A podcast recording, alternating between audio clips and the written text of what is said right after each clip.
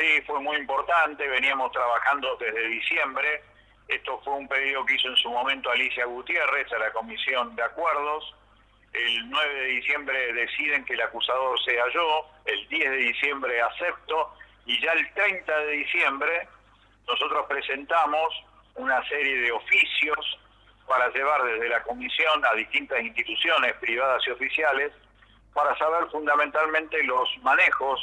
de las cuentas, las cajas de ahorro del fiscal regional de Rosario, como para tener una construcción de pruebas que sirva para un paso posterior. Lo que hoy hicimos, después de haberse constituido la comisión de acuerdo actual, que recién se hizo hace dos semanas atrás, presentamos un preinforme en donde dejamos claro que por el artículo 15 de la ley 13.013 que dispone el funcionamiento del Ministerio Público de la Acusación,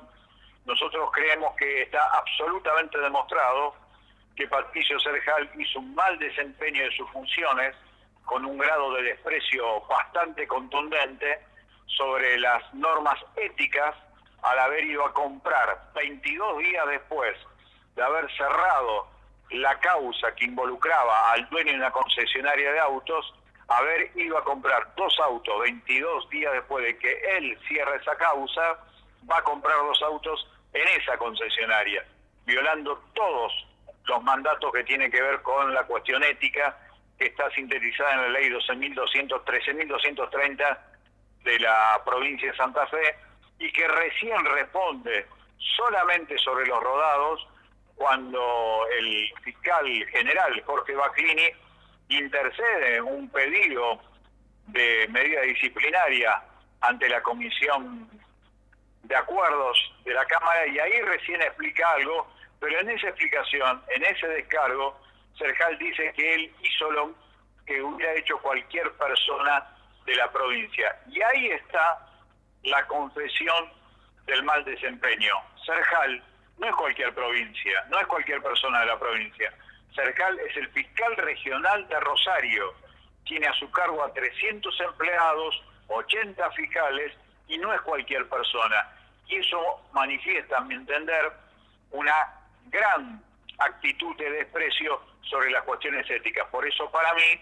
corresponde aplicarle una sanción disciplinaria y una suspensión provisoria de seis meses. Ahora va a corresponder a los 12 integrantes de la bicameral, cuatro senadores y ocho diputadas y diputados, resolver si corresponde, como nosotros creemos que hemos lo menos acreditado este mal desempeño de parte de Serjal, o van a tomarse un tiempo más en donde me imagino que van a citarlo a Serjal para que haga su descargo de forma presencial ante la comisión y después tomarán la decisión. Igualmente ya tenemos un atraso considerable porque esto que presentó en su momento la diputada Gutiérrez, lo que presentó en su momento el fiscal general Bacchini, ya tiene un tiempo en donde realmente la figura de Cercal ha sido muy erosionada para adentro del Ministerio Público de la Acusación y para afuera por todo lo que salió en la prensa. Bien, lo quiero llevar por, aprovechando su, su amabilidad, lo quiero llevar por un par de temas más. Uno tiene, que, uno tiene que ver con eh, este anuncio que ha hecho el gobernador de la creación de los sistemas, de, nuevos sistemas bancarios, en este caso uno digital eh, y demás. Si tuvo la posibilidad de, hacerle un seguimiento, de leerlos y eh, qué opinión tiene. Pasa que ese fue uno de los anuncios de medio renglón que hizo en la última etapa del discurso de 80 minutos que dio el primero de mayo el gobernador habló de una banca digital y a mí me parece que lo que tenemos que hacer en la provincia es recuperar el banco provincial. Yo estoy muy lejos de ese punto de vista. No me voy a resignar a la idea de crear una banca digital cuando el Banco de Santa Fe hoy está dando créditos a una tasa del 24% porque está privatizado, porque lo rematamos, porque lo mal vendimos, mientras que en La Pampa, el Banco Provincial de La Pampa está dando créditos con una tasa al 0%. Así que claramente yo soy más de la idea de reestatizar o buscar la manera de hacerlo al Banco Provincial. No me resigno a la idea de la banca digital. Me parece que en todo caso es una manera de encubrir la actividad que va a seguir desempeñando la familia Brito, que está a cargo,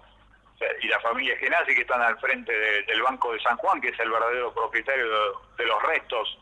del Banco Provincial, que además ahora le van a hacer un juicio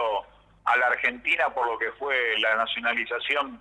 de algún porcentaje de las acciones de, de IPF. Así que me parece que lo que corresponde es ir por la recuperación del Banco Provincial de Santa Fe, porque hoy, en este momento de enorme necesidad, necesitamos como nunca una herramienta financiera propia.